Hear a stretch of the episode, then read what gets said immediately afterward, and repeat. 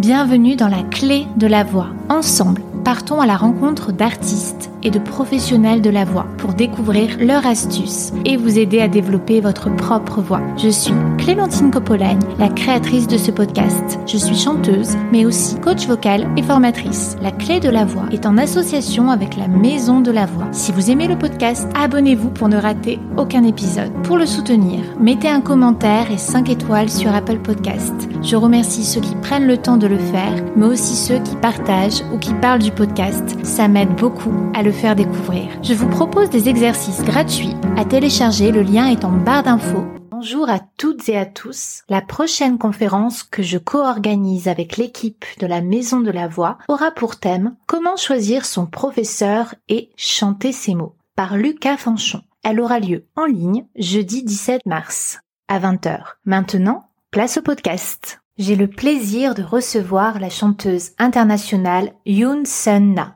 à l'occasion de la sortie de son onzième album Waking World dont elle signe paroles et musique. Artiste aux mille voix, Yoon Sun-na nous confie chanter toute la journée, s'inspirant du moindre bruit autour d'elle, comme un jeu qui lui donne accès sur scène à des expérimentations vocales inédites et créatives. Nous parlons des personnages qu'elle s'invente pour écrire, de son rapport ambivalent à la scène, de l'improvisation où chaque artiste communique et exprime ce qu'il ressent sur le moment présent je vous laisse découvrir l'épisode de cette grande virtuose de la voix. Bonjour Yunsen. Bonjour Clémentine. C'est un honneur de vous avoir dans le podcast. Je voulais vous demander quelle est la plus grande émotion que vous avez eue en lien avec le chant. Je me rappelle pas exactement quel âge j'avais, mais j'étais vraiment petite. Je pense que j'ai dû avoir euh, trois ou quatre ans. Euh. La première fois, je suis allée voir mon père. En fait, il est chef de chœur, chef d'orchestre. Il donnait un concert. C'était chœur d'homme. J'étais très jeune, mais pour moi, c'était euh, quelque chose que j'ai jamais entendu. Les voix d'hommes étaient vraiment très belles, mais en même temps, c'était plus que ça. En fait, c'était une sorte de vibration.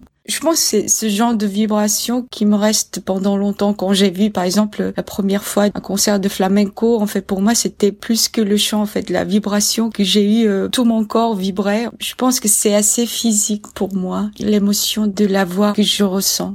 Et votre maman chantait et jouait dans des comédies musicales, je crois? Oui. elle a fait le, chant lyrique. Après, euh, elle a décidé de devenir une actrice de comédie musicale. Donc, j'ai eu beaucoup de chance euh, d'aller voir mes parents. Et en tant que chanteuse, est-ce que vous voulez bien nous raconter quelques-uns des conseils que vous avez reçus de vos parents? Oui, ils me donnent des conseils même maintenant.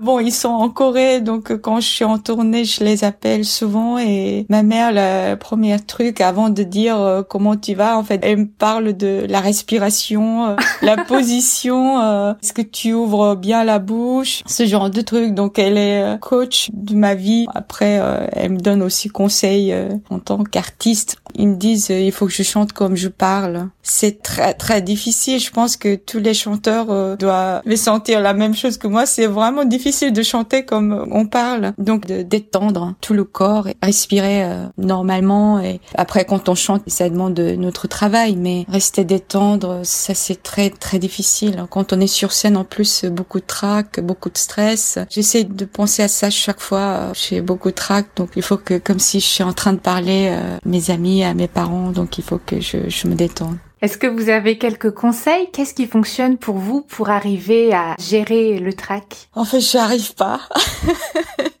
pour moi, il me faut un peu de temps. Je suis désolée de dire ça, mais s'il y a quelqu'un qui a un secret pour enlever le trac, j'attends la réponse. Mais en fait, pour moi, il me faut toujours du temps. Après, au premier ou deuxième morceau, euh, je deviens beaucoup plus calme. Mais au début, c'est toujours très difficile encore. Après, peut-être je suis tellement euh, excitée, euh, tellement heureuse d'être sur scène. Peut-être c'est ça en fait. Je suis un peu euh, high dès le début, mais c'est la respiration qui aide le plus en fait. Il faut bien respirer avant, rester calme. Mais il y a tellement de méthodes. J'ai essayé de la respiration et de faire un peu de stretching, de rester calme, rester toute seule. J'ai tout essayé, mais ça ne marche pas. Je pense que chacun euh, peut trouver leur manière de détendre avant de monter sur scène. Il y a des gens qui sont vraiment naturels, euh, ils ont jamais le trac. Bon, après, il y a des gens euh, qui ont les trac, mais qui font quand même des très bons concerts. J'ai un peu l'habitude de vivre ces moments en début de concert et j'essaye de ne pas trop y penser. Moi aussi, j'avais beaucoup, beaucoup le trac. J'ai un peu tout essayé et ce qui m'a aidé, ça a été la sophrologie. Ça m'intéresse ce que vous dites. Ça vous a aidé? Énormément. Après, ça a mis du temps, mais c'est ce qui a bien fonctionné sur moi, oui. D'imaginer le concert, même dans les pires circonstances, mais qu'on fait avec. Ça m'a bien aidé. D'accord, je vais essayer. Vous me direz. Comment avez-vous appris à gérer votre souffle? Est-ce que vous avez des exercices à nous partager? Moi, je pense notamment au morceau Momento Magico. Vous m'avez vraiment impressionné euh, sur scène dessus et il y a très très peu de moments pour respirer. Comment faites-vous? Le travail, je pense, parce que au début, euh, j'arrivais pas. Avant de faire le premier concert, j'ai dû chanter au moins plus de 100 fois, plus peut-être 1000 fois. Je pense qu'il faut euh, vraiment qu'on s'habitue comme si on développe un muscle qu'on savait pas utiliser avant. Je pense qu'il n'y a pas de secret. En fait, c'est le pratique, c'est le travail. Euh, c'est ça qui m'a aidé à chanter ce morceau.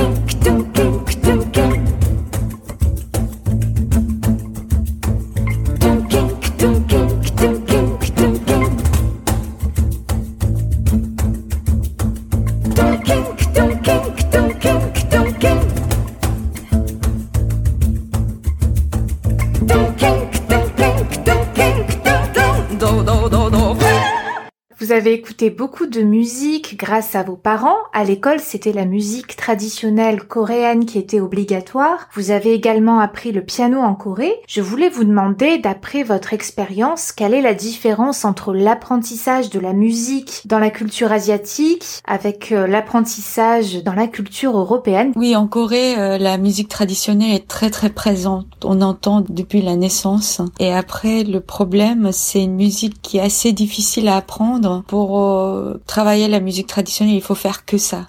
Malheureusement, j'ai pas eu l'occasion de travailler vraiment la musique traditionnelle. Comme mes parents sont musiciens qui font la musique occidentale, j'ai écouté plutôt la musique occidentale depuis toute petite. J'ai vécu en Corée jusqu'à l'âge de 26 ans. Même maintenant, ce que je chante, même si c'est en anglais, en français, je pense que j'ai cette émotion un peu euh, liée à la culture coréenne qui existe. Toute la musique est un peu liée quand euh, j'entends euh, un musicien occidental jouer la musique traditionnelle coréenne ou suédoise, je trouve toujours il y a quelque chose commun que les êtres humains ressentent. Je pense qu'il n'y a pas vraiment la différence. Il y a la joie, la tristesse, même si on n'est pas né, par exemple aux États-Unis, en France, on sent toujours à peu près la même chose. Et quand je chante une chanson traditionnelle coréenne devant un public français, il y a des gens qui pleurent hein, parce que c'est une chanson triste. Je leur ai pas expliqué avant comment ça veut dire les paroles? C'est assez euh, spirituel. Je pense qu'il y a vraiment euh, quelque chose d'universel dans toute la musique du, monde entier. En même temps, je pense que j'ai eu beaucoup de chance de avoir ces deux cultures euh, différentes. Des fois, quand je chante un morceau en anglais, euh, quand j'improvise, euh, quand je communique avec le musicien, en fait, je peux leur proposer un air de, chanson euh, traditionnelle coréenne et ils sont très réceptifs. Après, on crée aussi quelque chose de nouveau. C'est très riche. Et vous êtes venu en France apprendre le jazz et prendre vos premiers cours de chant à l'âge de 26 ans. Est-ce que vous voulez bien nous parler de ce que vous avez appris à ce moment-là, s'il y a des exercices ou des souvenirs des cours de chant qui vous reviennent comme j'ai jamais euh, écouté le jazz avant de venir en France, en fait, je ne savais pas ce que c'était le jazz. J'ai dû écouter le jazz à la radio euh, en Corée sans savoir ce que c'était. Donc, j'ai dû vraiment commencer à partir de zéro. Du coup, j'ai fait quatre écoles en même temps. Il y avait le CIM, donc, l'école de polyphonie, le conservatoire, et quelle était la quatrième école? L'école nationale Beauvais. J'ai fait le chant lyrique là-bas. J'étais un peu désespérée au début parce que je pensais que ma voix ne correspondait pas du tout à chanter le jazz. À l'école, euh, ce qu'on apprend, c'est les voix de Ella Fitzgerald, Sarah Vaughan, Billie Holiday. J'ai essayé tout hein, pour que ça sonne comme elle mais c'était pas possible, ça sonnait faux et ça swingait pas du tout. J'étais vraiment désespérée, donc au bout d'un an, je me suis dit non, il faut que je rentre parce que je vais jamais y arriver. Donc j'ai dit à mes professeurs, euh, je suis désolée, euh, j'ai mal choisi comme genre de musique, je vais rentrer. Et là ils, ils ont ri, ils m'ont dit non non, le jazz c'est pas qu'une couleur, donc il faut que tu chantes avec ta propre voix et j'avais pas compris ce qu'ils disaient et après à ce moment-là ils m'ont fait découvrir les voix de jazz européennes c'est là où je me suis dit peut-être euh, j'aurais une chance de chanter le jazz avec ce que j'ai. À partir de ce moment-là, j'ai essayé d'être moi-même sur scène. Quand je chante My Funny Valentine, Take the A-Train, c'était incroyable de voir des gens qui sont venus me voir, euh, qui ont commencé à intéresser à moi. Et c'était à partir du moment où j'ai décidé d'être moi-même. Et vous disiez que ça ne swingait pas au début. Comment vous avez fait pour trouver votre propre swing? Je pense que j'ai pas encore trouvé. Je pense que je vais apprendre toute ma vie en écoutant les musiciens avec qui je joue. Ça m'a aidé à prendre un peu de rythme. J'aurais vraiment du mal de swinger comme les musiciens américains. Quand j'ai commencé à travailler avec le guitariste suédois Ulf Akenius, on a parlé de timing. Chaque individu a un timing différent quand j'entends une chanson, j'entends pas du tout le même rythme. Peut-être ça vient de battements du cœur de chacun. Donc bien sûr, il faut travailler, il faut vraiment travailler, il faut faire, des exercices.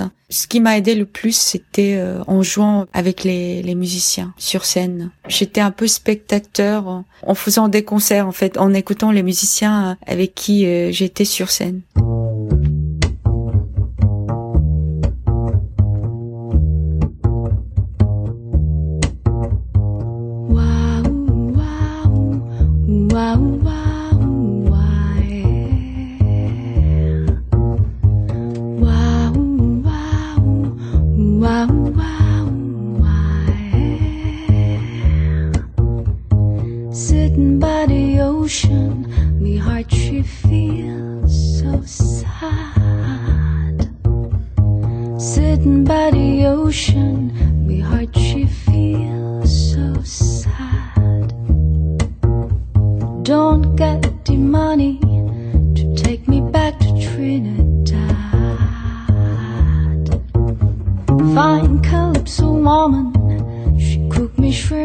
Rice. Fine calypso woman, she cooked me shrimp and rice. These Yankee hot dogs don't treat me stomach very nice. In Trinidad, one dollar by papaya juice banana.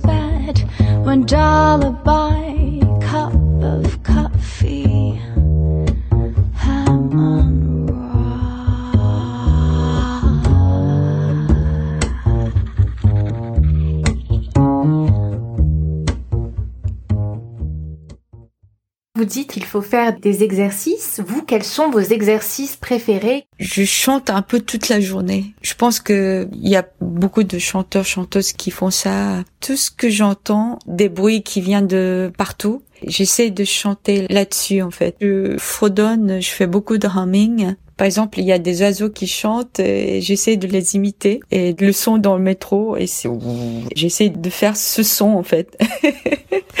ça devient un, un bon exercice parce que des fois j'ai pas vraiment le temps de faire les vocalises parce que je suis en mouvement et ça m'aide de travailler, de développer justement ce muscle. Et puis c'est jamais pareil puisque là dans l'environnement sonore, les sons changent tout le temps, donc il y a plus de surprises aussi, oui. Exactement. Et est-ce que vous chauffez votre voix? Est-ce que vous faites des vocalises avant les concerts Oui, systématiquement et pendant la balance, je profite euh, vers des exercices et euh, je commence euh, le matin quand je me lève, j'essaie de checker euh, l'état de ma voix, est-ce qu'elle est un peu fatiguée ou pas? Donc en fonction de ça, je commence très doucement. Bon, comme je vous ai dit, je fais un peu toute la journée et avant de monter sur scène, je commence à chanter un peu plus fort. Après, j'essaie de chanter toute la, la registre, hein, de très bas jusqu'au très haut, un peu euh, crier. euh. J'essaie de faire sortir euh, tout ce que la voix peut sortir, pas que les chansons que je vais chanter en fait, comme si j'étais une chanteuse de, métal. Des fois, je pousse assez fort pour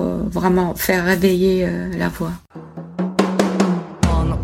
Cowboy went riding out one dark and windy day. Upon a ridge he rested as he went along his way. When all at once a mighty herd of red-eyed cows he saw a plowing through the ragged sky and up the cloudy trail.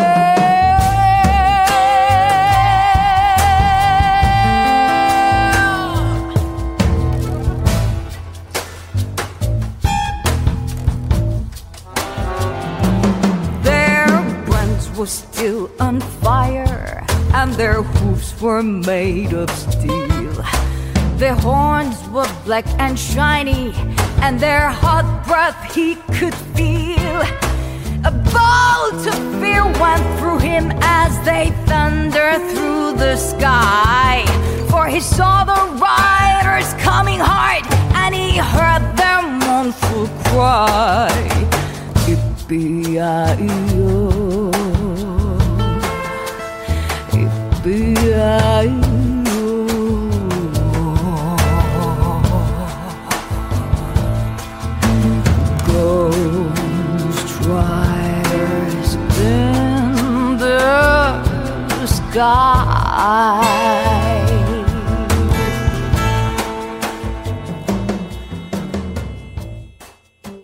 avez mille voix. Est-ce que ça a été une envie de votre part hein, de chercher à travailler toutes les palettes de votre voix? Est-ce que vous aviez envie hein, de produire différentes techniques comme le métal, le lyrique et vous êtes allé voir des profs qui enseignaient ces différentes techniques ou est-ce que c'est venu plutôt naturellement en cherchant à imiter euh, les bruits autour de vous? Je pense que ça vient en essayant d'imiter les bruits et les sons et euh, la couleur des sons. Les musiciens avec qui je joue aussi. Je pense que je suis assez sensible au son. Du coup, euh, je suis curieuse. Est-ce qu'on pourra reproduire la même chose avec la voix ou pas? Pour moi, la scène, c'est un peu comme un laboratoire. Des fois, ça marche pas du tout et des fois, je suis surprise. Donc, pour moi, c'était très important d'essayer sur scène. Justement. Si on n'essaye pas à ce moment-là, on va jamais essayer. C'était très challenging et c'est ça qui m'a vraiment aidé. Les musiciens m'entendent de sortir un son euh, qu'ils ont pas entendu avant. Du coup, ils me proposent de faire des morceaux euh, qui sont liés à ce son. Donc c'est comme ça que j'ai pu euh, voilà développer des différents répertoires.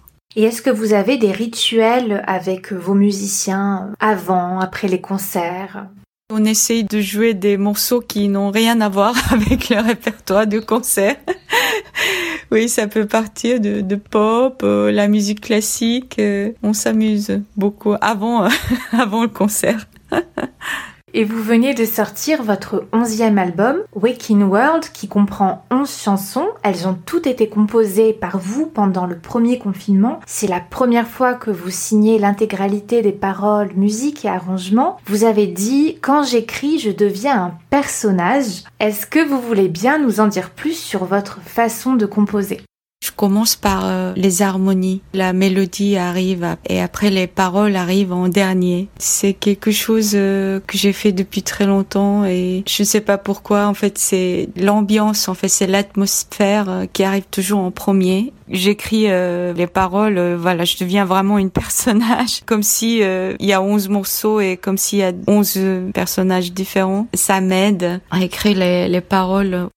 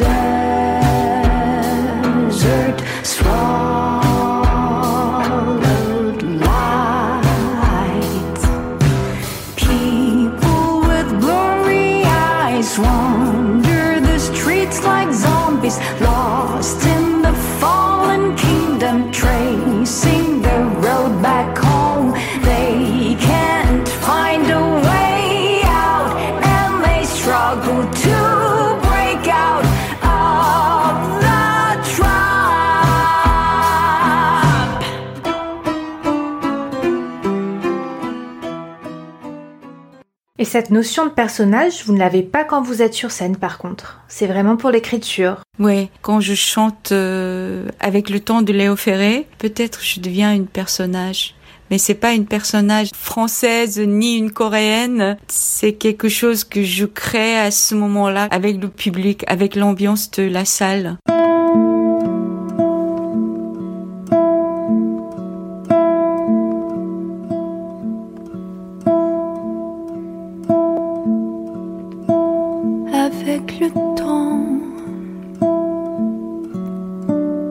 Avec le temps va, tout s'en va.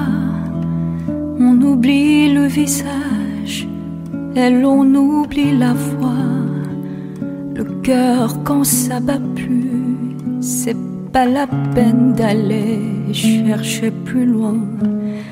Faut laisser faire et c'est très bien. Avec le temps avec le temps va, tout s'en va. L'autre qu'on adorait, qu'on cherchait sous la pluie, l'autre qu'on devinait au détour d'un regard, entre les mots, entre les lignes et sous le phare.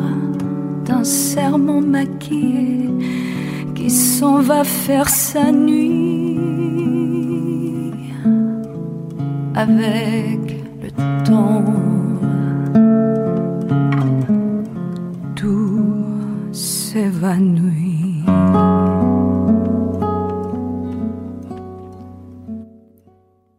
Qu'est-ce que votre voix dit de vous Que laisse-t-elle transparaître? J'écoute pas mes concerts après je pense que j'ai du mal à écouter euh, moi-même et me regarder moi-même parce que monter sur scène, chanter euh, devant le public ce jour-là, ce moment-là, c'est une fois. Après, c'est fini. Donc chaque moment est très différent. Ça dépend d'état d'esprit que j'ai. Je ne sais pas comment ça va se passer ce jour-là, tel moment, tel endroit. Comment ma voix va sortir, comment ma voix va transmettre quelque chose au public. C'est euh, quelque chose de très personnel avec le public que je rencontre ce jour-là. Donc c'est différent de ce que j'ai envie de leur dire. Et je ne sais pas comment le, le public reçoit des fois, euh, peut-être ils sont un, peu plus d'amour, des fois ils sont un peu plus de colère, des fois c'est fort ou pas Comment faites-vous pour prendre soin de votre voix quand vous êtes en tournée internationale Si vous êtes malade? C'est inévitable. J'essaie de faire attention comme tout le monde, d'essayer de dormir le mieux possible et boire beaucoup d'eau et j'ai toujours euh, le foulard même quand je dors. Et j'ai pas un secret spécial. Et c'est pour ça en fait je suis toujours curieuse comment ils font les autres chanteurs.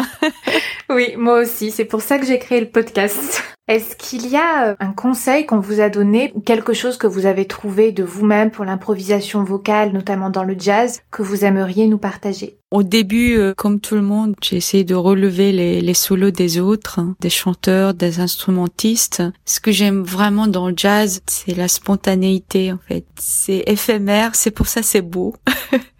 c'est une fois et ce moment-là, c'est interplay aussi. Sur scène, euh, les musiciens, ils me proposent plein de choses et je leur réponds. C'est comme si on se parlait sur scène. Donc c'est un moment vraiment collectif. J'ai jamais pensé que je suis une soliste pour moi, c'est là où, quand j'improvise, c'est le moment où j'ouvre mes oreilles vraiment euh, grand, euh, j'écoute tout ce qui se passe autour de moi. C'est comme si je chante avec tous les sons qui m'entourent. Pour moi, ça m'a vraiment aidé d'écouter les autres en, faisant euh, improvisation. Bon, au début, quand j'ai commencé à improviser, j'ai fait ce que je devais faire. Déjà, les grilles, j'ai appris, donc moi, je vais faire ça et ça. Et mais non, en fait, il faut vraiment écouter les autres. C'est comme ça que vos improvisations vont s'améliorer et vont trouver une vraie place avec les autres. Et par rapport à vos débuts de carrière, maintenant vous avez gagné des notes dans les graves, hein, c'est aussi dans l'ordre des choses physiologiquement parlant, mais est-ce que c'était aussi un choix de votre part hein, de développer les graves et d'explorer davantage ce registre de votre voix? Je suis euh, plutôt euh, une soprane. J'étais vraiment complexée de ne pas pouvoir chanter la voix grave il y a des gens qui m'ont dit euh, non non laisse tomber tu vas jamais l'avoir parce que t'es né comme ça. Il y a des gens qui m'ont dit ouais il faut que tu fumes euh, deux paquets par jour et et boire du whisky tous les jours ça va changer. En tout cas pour moi c'est avec l'âge. Du changement des hormones pour les femmes, enfin pour les hommes aussi, juste que eux ça remonte. Oui, ça changeait euh, tous les jours. Comme je check ma voix tous les matins, j'entendais que la voix descendait par contre, je voulais pas perdre, donc j'ai vraiment cherché. Garder les aigus. Ouais, voilà. Et en même temps, euh, d'où ça sort cette voix grave? Donc, comment je peux le garder? Comment je peux développer? J'ai fait des exercices. C'est des exercices que vous avez créés ou des exercices qu'on vous a partagés? Ma mère, elle m'a toujours dit euh, la respiration. J'ai essayé de chanter avec la respiration, justement. Euh, par exemple, ah, après de descendre. Ah, j'ai respiré un peu différemment, un peu profondément et d'abord respirer, après euh, faire sortir le son et expirer le, le maximum d'air et après de faire sortir la voix grave. En fait, j'ai essayé tout quand je chante très aigu, euh, il y a des fois qui m'arrive à un concert, euh, je chante vraiment aigu la plupart de la soirée et après c'est un peu difficile de descendre aussi. Je pense qu'il faut euh, agencer le programme. Voilà, mais en même temps une fois qu'on arrive à trouver, donc ça va être plus facile de faire ressortir. Bon après sur internet, il y a énormément d'informations sur des exercices. Je suis pas très internet malheureusement, mais des fois ouais, je trouve des techniques que je connaissais pas. En tout cas, pour moi, en chantant tous les jours, j'ai pu euh, développer les différentes techniques. La meilleure façon, c'est de chanter. Pas une heure par jour, deux heures par jour, c'est de chanter toute la journée. Ça m'a aidé.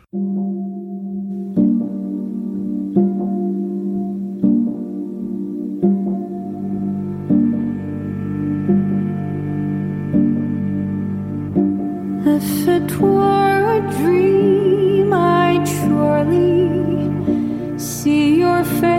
face and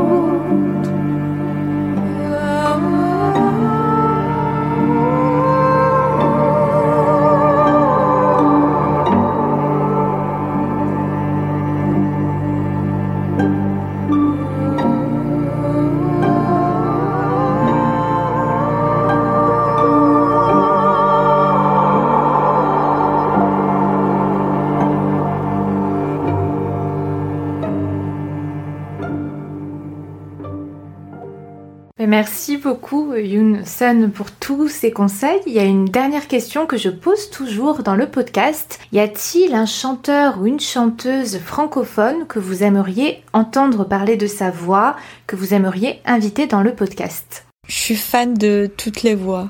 Peu importe la tessiture, euh, la langue française c'était tellement beau. euh, tout ce que vous parlez c'est une chanson, c'est magnifique. Je peux pas vraiment euh, citer un nom parce que j'aime euh, Françoise Hardy, euh, Barbara, France Gall, euh, Camille, euh, Juliette. En fait j'aime tout le monde. Oui, mais ça fait déjà quelques noms.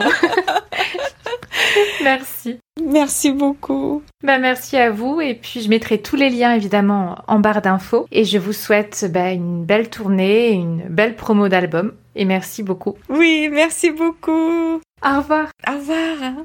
Si le podcast vous plaît, s'il vous plaît, mettez-lui une jolie note ainsi qu'un commentaire sur Spotify ou Apple Podcast. Ça m'aide vraiment à le faire découvrir. Si vous écoutez sur YouTube, abonnez-vous et n'hésitez pas à en parler autour de vous. La clé de la voix, c'est fini pour aujourd'hui. Rendez-vous mercredi prochain pour découvrir les coulisses du podcast, les citations des invités. Retrouvez-moi sur Clémentine Copoline sur les différents réseaux sociaux. Comme toujours, les notes de l'épisode sont en description ainsi que des exercices gratuits à télécharger. Le lien est en barre d'infos ou sur la clé de la voix.com slash 3 super exercices pour apprendre à maîtriser sa voix. Merci d'avoir écouté la clé de la voix. Je vous souhaite une belle pratique vocale.